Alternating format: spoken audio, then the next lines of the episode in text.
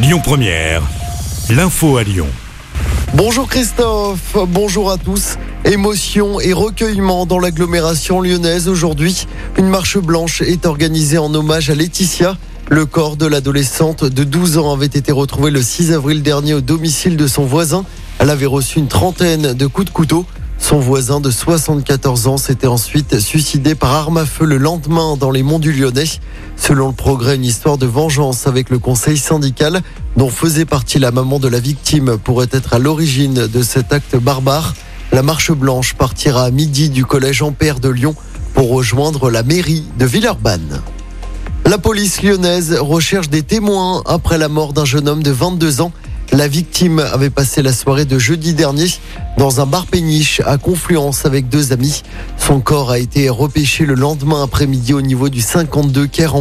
On vous a mis son signalement sur notre site internet lyonpremière.fr et sur notre application.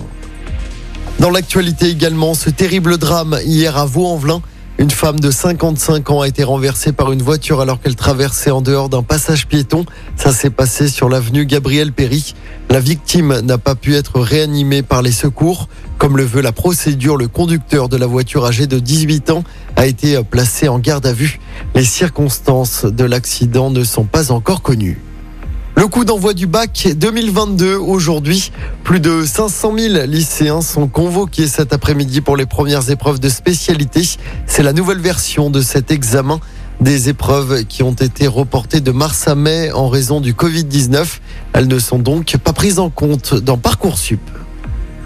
En sport du basket, nouvelle victoire pour l'Asvel hier soir, la dixième d'affilée.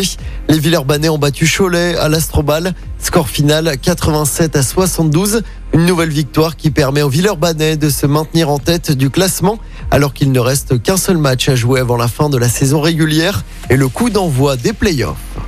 Et puis retour sur le match des héros, deuxième édition. C'était hier soir du côté du groupe Ama Stadium de Dessine. Les légendes de l'OL ont battu la team UNICEF 1-0 grâce à un but de Sonia Anderson. Un match de foot caritatif organisé au profit des enfants d'Ukraine et des actions d'OL Fondation. Plus de 480 000 euros ont été récoltés. Écoutez votre radio Lyon Première en direct sur l'application Lyon Première, lyonpremière.fr et bien sûr à Lyon sur 90.2 FM et en DAB+. Lyon Première